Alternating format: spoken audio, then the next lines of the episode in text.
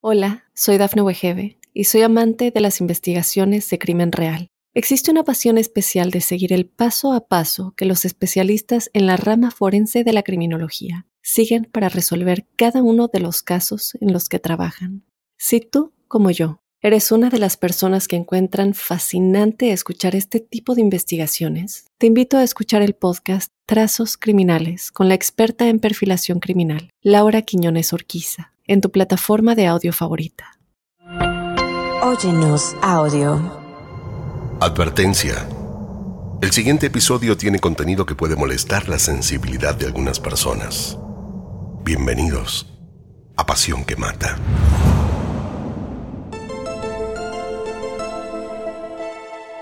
Hoy les contaré la vida de una familia modelo, Chris y Shannon Catherine Woods.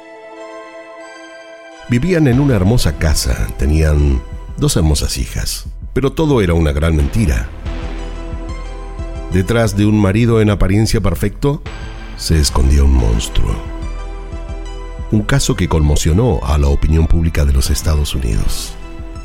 Espantó a los investigadores y hasta se convirtió en una de las series más exitosas de Netflix. Esta es la verdadera historia de Chris Watts, el espantoso asesino de Denver, que mató a su esposa embarazada y a sus dos hijas de 4 y 3 años para poder armar una nueva vida junto a su amante.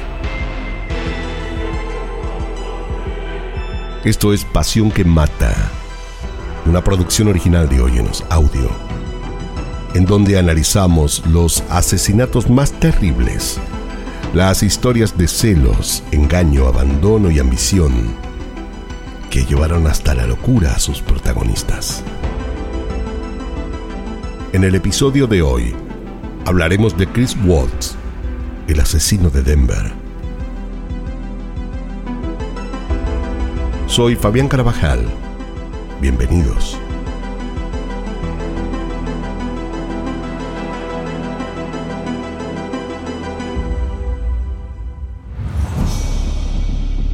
Chris Watt y Shannon Catherine Rusek se conocieron a través de una red social. Fue él quien primeramente le envió una solicitud de amistad. Aunque tenían amigos en común, ella no aceptó su solicitud. No tenía interés de conocer a nadie, y menos aún de hacerse de nuevos amigos. A los seis meses, volvió a aparecerle la solicitud de amistad. Esta vez, su vida era un poco distinta. A Shannon le habían diagnosticado una enfermedad autoinmune, lupus, que ataca las células y tejidos sanos. Por error puede dañar muchas partes del cuerpo y Shannon Sentía mucho cansancio, dolores fuertes de estómago y pérdida de cabello. Los síntomas pueden aparecer y desaparecer. Y en ese momento Shannon tenía brotes severos. Además, venía de una separación traumática y tanto el lupus como la ruptura amorosa la habían sumido en una depresión. No tenía ganas de nada. Dejó su trabajo de años, se alejó del grupo de amigos que tenía en común con su ex marido y comenzó progresivamente a aislarse cada vez más. Su familia estaba preocupada. ¿Pero qué podían hacer?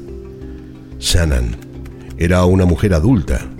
Se pasaba días encerrada sola en su casa, conectada a su computador.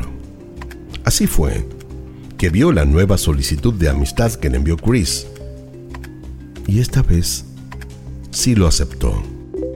Así iniciaron una relación virtual. Su primer encuentro en un café cara a cara lo tuvieron en el año 2010. Pasados varios meses de hablar casi todos los días por teléfono, Shannon eh, sintió mucha química en un primer encuentro y la relación entre ellos siguió su curso natural. Se casaron dos años después, un 3 de noviembre del año 2012.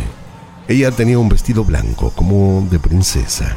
Él se puso un traje oscuro sobre un chaleco de seda azul que le hacía juego con su corbata. Los padres de Shannon habían caído rendidos ante los encantos de Chris. No solo veían feliz a su hija, sino que hasta había logrado frenar su enfermedad. La pareja se mudó a una ciudad ubicada al norte de Denver, en el estado de Colorado. En el año 2013 nació su primera hija, Bella Mary Watts, y en el año 2015 fue el turno de Celeste Catherine. Parecían una familia perfecta, pero no era así. Shannon tenía adicción a hacer pública su vida privada en las redes, como este audio en donde cuenta cómo se conocieron con Chris. And I got a friend, friend request from Chris on Facebook, and I was like, oh, what the heck, I'm never gonna meet him. Accept. Necesitaba postear y subir fotos todo el tiempo, pero lo cierto es que la vida que llevaba distaba mucho de las cosas que escribía o subía en las redes. Shannon quería parecer muy feliz y necesitaba que todos lo crean, como si viviera una doble vida. Pero entre Chris y Shannon las cosas no estaban bien. Chris había dejado de besarla y tratarla como antes. Igualmente la pareja siguió adelante lograron con mucho esfuerzo y una hipoteca adquirir una casa de 395 metros cuadrados, dos plantas, cinco dormitorios, tenía enormes ventanales que daban al jardín de la casa, los Watts llevaban una vida sumamente costosa, gastaban más dinero del que podían y llegó el punto de que no podían pagar sus cuentas. Esto fue motivo de muchas peleas. Chris ya se lo había dicho a Shannon, pero a ella parecía no importarle. En el año 2015, luego de muchas discusiones, se vieron en la obligación de declararse en quiebra. Si bien cada uno tenía su trabajo, Chris trabajaba para la compañía petrolera Anadarko y Shannon se desempeñaba de forma independiente para la empresa Level como promotora de Thrive. No podían seguir así de endeudados. Shannon compraba de forma compulsiva cosas innecesarias y Chris ya estaba cansado. Pero Shannon parecía no querer enterarse. Seguía gastando sin cuidado y publicando sus compras en las redes, con comentarios y frases, como si fueran una familia sumamente feliz, que lejos estaba de ser la realidad que estaban llevando. En el medio de la crisis económica y matrimonial, Shannon se enteró que estaba nuevamente embarazada. Eh, la noticia la puso feliz. Hacía tiempo que la pareja no andaba bien. Chris evitaba todo lo posible cualquier tipo de encuentro íntimo con ella. Shannon prefirió creer que sería algo pasajero pero cuando estaban juntos, solo discutían. Y para ella, la llegada de un bebé los uniría como antes. Lo llamó por teléfono para decirle que tenía que darle una gran noticia. Shannon estaba ansiosa, tanto que decidió esperarlo en la puerta de la casa. Chris estacionó el auto, bajó unas bolsas del supermercado y se acercó hacia donde estaba Shannon. Estoy embarazada, le dijo. Él se mostró muy incómodo, pero no dijo ni hizo nada. Hola, soy Dafne Wegebe y soy amante de las investigaciones de crimen real. Existe una pasión especial de seguir el paso a paso que los especialistas en la rama forense de la criminología siguen para resolver cada uno de los casos en los que trabajan. Si tú, como yo, ¿Eres una de las personas que encuentran fascinante escuchar este tipo de investigaciones? Te invito a escuchar el podcast Trazos Criminales con la experta en perfilación criminal, Laura Quiñones Orquiza, en tu plataforma de audio favorita. Un martes, al llegar más temprano de lo usual a su casa, se encontró con Chris esperándola en la cocina. Necesitaba decirle lo que había estado pensando. Quiero que te vayas con las niñas a la casa de mis padres, le dijo. Es solo para pasar el verano, seis semanas. Necesito tomar distancia de todo. Deseo que ambos reflexionemos sobre el futuro de nuestro matrimonio. Shannon sintió que se le venía el mundo abajo.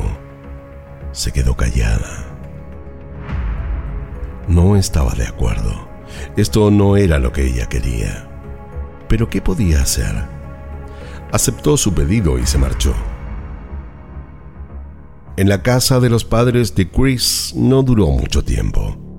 Luego de una acalorada discusión con su suegra en relación a la alimentación de las niñas, Shannon le gritó tan fuerte que la madre de Chris la echó. Ella tomó a las niñas y se marchó a la casa de sus padres. Días más tarde, le festejaron el cumpleaños a su hija Cece pero los padres de Chris no asistieron a la celebración. Shannon no quería volver a su casa. Nada era lo de antes. Además intuía que algo no andaba bien. Cada vez que le escribía un mensaje a Chris, él era breve en sus respuestas, hasta el punto de casi no contestarle. El 31 de julio, como habían acordado, Chris viajó a Carolina del Norte para buscarlas. Antes de regresar a la casa, pasaron todos juntos unos tres días en la playa. Shannon pensó que esa sería la posibilidad de lograr reconquistarlo, pero se equivocó. En el chat que compartía con una de sus mejores amigas, eh, le confesó sentir miedo. Chris ha cambiado, no sé quién es. No me toca, no me besa y menos aún me habla. Siento que estoy en un terreno desconocido. Solo quiero llorar, agregó. Su amiga intentó calmarla, pero fue en vano. Shannon estaba muy triste. Chris le decía cosas hirientes, la insultaba, pero si ella le preguntaba si él quería el divorcio, esquivaba la respuesta o no le contestaba. De alguna manera la estaba volviendo loca. Shannon no podía seguir así. Pero considerando que estaba embarazada, prefirió esperar. Tenía que pensar con calma. Cuando regresaron a la casa, todo fue igual o peor que antes. A esa altura, ella estaba convencida de que él tenía un amante. Y no se equivocaba. Se le preguntó cuántas veces pudo, pero él siempre lo negaba. Las discusiones empezaron a ser cada vez más frecuentes, con más violencia. Él la empujaba, las amarreaba, sin importarle que ella estaba embarazada. Y es que Chris hacía meses que había comenzado un romance, y en la ausencia de Shannon y las niñas, había logrado consolidar más aún el vínculo. No quería volver a su vida de antes. Su amante Nicole en una compañera de trabajo de unos 30 años, joven, sexy, atractiva. Se veían tres o cuatro veces durante la semana. De hecho, cuando él estaba en la playa con Shannon y las niñas, le escribió para decirle que el divorcio ya era un hecho y que al regresar lo ayudara a buscar un apartamento para mudarse con las niñas. Nicole, su amante, se sintió feliz. Ella quería que él se separe, no tenía interés en compartirlo. Ella sentía mucha química. Sabía que sexualmente lo tenía dominado. Compartían muchas fantasías sexuales. Querían hacer tríos, abrir la pareja y vivir la sexualidad en la más absoluta libertad. Chris, por su parte, estaba obsesionado con ella al punto de que no le importaba nada más. Luego de una de las últimas peleas, Chris y Shannon terminaron durmiendo en cuartos separados. Dos días antes, al espanto que vivirían luego, Shannon le pidió a Chris que se quede con las niñas. Debía hacer un viaje de trabajo. Chris, entonces, aprovechó para contratar una niñera y organizar una cena especial con su amante. A la madrugada siguiente, Nicole, amiga y compañera de trabajo de Shannon, la dejó luego del aeropuerto en la puerta de su casa. Esta sería la última vez que su amiga la vería con vida. Shannon no le atendió nunca más el teléfono. Y era sumamente extraño porque ella misma le había pedido que la acompañara la mañana siguiente a su cita con el obstetra. Su amiga, sabiendo que la relación con Chris era cada vez más tensa y temiendo que algo le hubiera pasado a ella y las niñas, continuó llamándola. También lo llamó a Chris para preguntarle si sabía algo. Él quiso tranquilizarla. Le aseguró que no tenía de qué preocuparse y que en unas horas iría hasta su casa a controlar que todo estuviera en orden. Pero Nicole no le prestó atención. Le pidió a su hijo adolescente que la acompañara y fueron juntos hasta la casa de Shannon. Golpearon en la puerta por unos 20 minutos y al ver que no salía nadie, llamaron a la policía.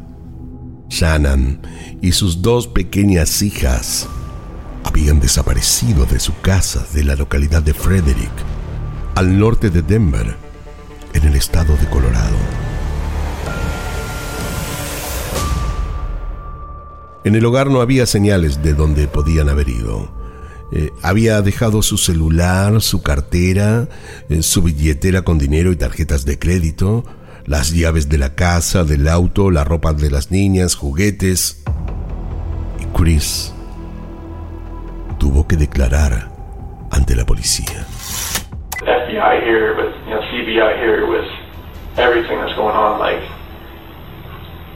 it makes me feel like, all right, maybe somebody has her that's not that's not keeping her safe. La desaparición de Shannon y sus hijas cobró cobertura mediática.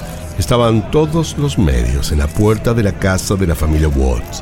La prensa agolpada en la casa, la policía con perros entrenados para olfatear cadáveres, pero no consiguieron obtener nada.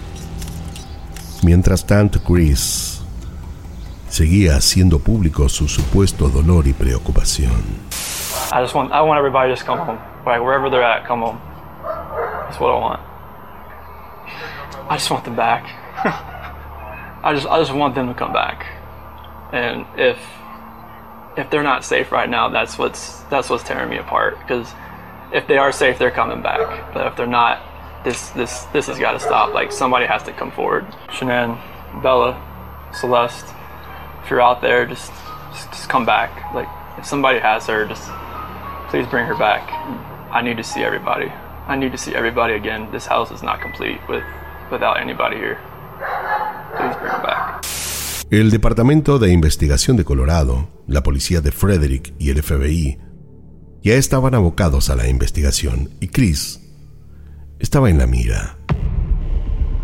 Era un gran farsante. Incongruencias, mentiras, dichos y desdichos. Por eso es que la policía tomó la decisión de colocarle un detector de mentiras en la declaración. El miércoles 15, Chris Watts es llevado a declarar. Después de varias horas de un intenso interrogatorio, eh, se le empiezan a escapar algunas cosas.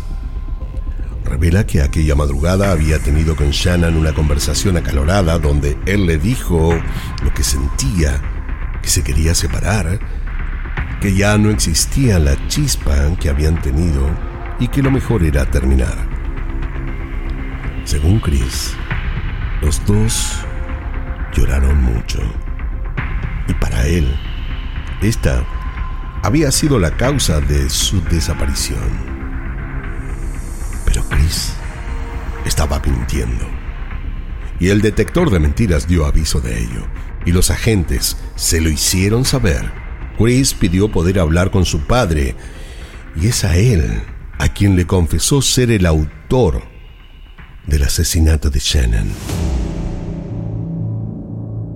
Y en una segunda declaración afirmó ser él también quien mató a las niñas. Los cadáveres de Shannon y las pequeñas fueron encontrados en un descampado cerca de un campo petrolero donde Chris trabajaba. Su esposa foso y las dos niñas sumergidas, muertas, dentro de dos tanques de aceite. Una imagen desoladora, imposible de creer. Pero ¿qué fue lo que ocurrió aquella madrugada?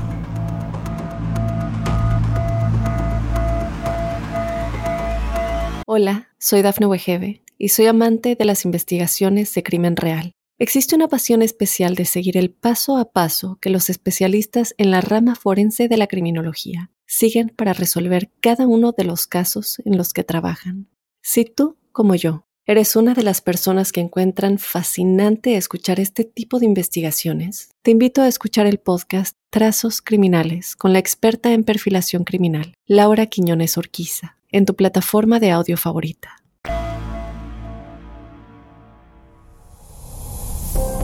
Chris discutió con Shannon. Le confesó que estaba aterrado por la llegada de otro hijo, que no quería tenerlo. La conversación cobró ciertos visos de violencia. Comenzaron discutiendo en la cocina, en el living, hasta llegar al cuarto donde Shannon, cansada de sus mentiras, le confesó que había encontrado indicios que mostraban que él había estado saliendo con otras mujeres. Estaba enfurecida. Él intentó calmarla.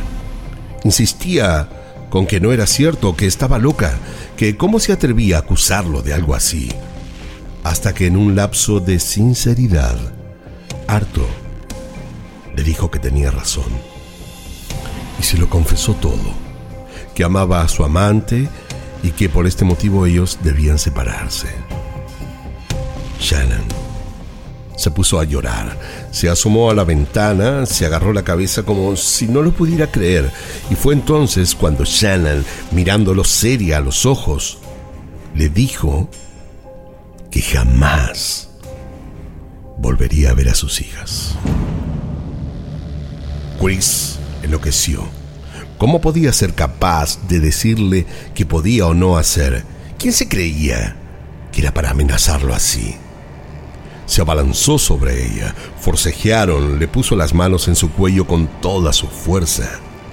Shannon intentó sacárselo de encima, pero él le ganaba en fuerzas y tamaño y finalmente su cuerpo se desplomó. Shannon estaba muerta. Él la había estrangulado. La colocó sobre el piso y tomó la sábana de la cama para comenzar a envolverla. En ese momento, Bella, la hija mayor, se asomó a la puerta del cuarto. Estuvo ahí parada, sin entrar por unos segundos, hasta que ingenuamente le preguntó, ¿Qué estás haciendo con mamá? Mamá está enferma. Tenemos que llevarla al hospital para hacer que se sienta mejor, le contestó Chris. Bella se fue y Chris subió el cuerpo de Shannon en su camioneta. La acomodó y fue a buscar a las niñas que aún estaban con vida. La sentó en la parte de atrás. Tomó la manta favorita de Celeste y la colocó en su cabeza hasta ahogarla. Bella, al ver lo que estaba ocurriendo con su hermana, se quitó el cinturón de seguridad del vehículo. Aterrada, entendió que su madre y su hermana que ahora sería el turno de ella. Papá, no me hagas lo mismo que a mamá y a Celeste, le dijo llorando. Pero a Chris no le importó. La tapó con la sábana y la asfixió. Vela tardó en morir. Resistió con la fuerza de una niña de tan solo cuatro años lo más que pudo. Luego Chris encendió el motor de la camioneta. Se miró al espejo por segundos, que fueron horas, las manos apoyadas en el volante. Todo era silencio. Pero él no estaba arrepentido. No sentía culpa. Solo estaba buscando su libertad. Dio marcha atrás para salir del estacionamiento y las llevó al lugar donde pretendía mantenerlas ocultas para siempre. Esto fue lo que Chris Watts, el monstruo de Denver, hizo. El juicio se realizó en noviembre del mismo año. Allí el fiscal presentó la hipótesis de que el crimen se habría desencadenado porque Chris se había enamorado de otra mujer con quien pretendía iniciar una nueva vida. Chris fue condenado a cadena perpetua sin libertad condicional. Lo había planeado todo. El día del crimen, había llamado al colegio diciendo que su hija Bella no empezaría las clases. Lo mismo hizo con Cece. También había hablado con una inmobiliaria para poner en venta su casa. Había estado buscando departamentos en alquiler y se había comunicado varias veces con su amante para decirle que por fin iban a poder estar juntos. Su amante, una semana antes del crimen, había estado buscando vestidos de novia en Internet pero también encontraron registros de búsquedas anteriores, videos pornográficos, tutoriales de cómo hacer bien el sexo oral y artículos con ideas sobre cómo conquistar a un hombre casado hasta lograr que se separe. El padre de Shannon, Frank Rusek, le dijo en el estrado, la vida ya no será lo mismo sin ellas. Te las confié para que las cuides, no para que las descartes como basura. No sabes lo que es el amor, eres un monstruo. La prisión es un lugar demasiado bueno para lo que has hecho. No quiero la muerte para ti. Tu vida ahora es entre tú y Dios. La familia de Chris Watts tomó el camino contrario y salió a defender a su hijo, eh, con excusas, mentiras y declaraciones falsas. Shannon, Bella y CC puedan encontrar la paz. Esto fue Pasión que Mata, una producción original de Hoyonos Audio. No olviden suscribirse y calificarnos en todas las aplicaciones de podcast. Soy Fabián Carabajal y nos escucharemos en el próximo episodio en donde, como siempre, descubriremos cómo la obsesión puede confundirse con amor, cuando en realidad llega a ser una pasión que mata. En la narración Fabián Carabajal, producción ejecutiva Daphne Wigebe, guion y producción Débora Montaner, edición y montaje Fabián Carabajal Diego Arce, música original Jano Joel.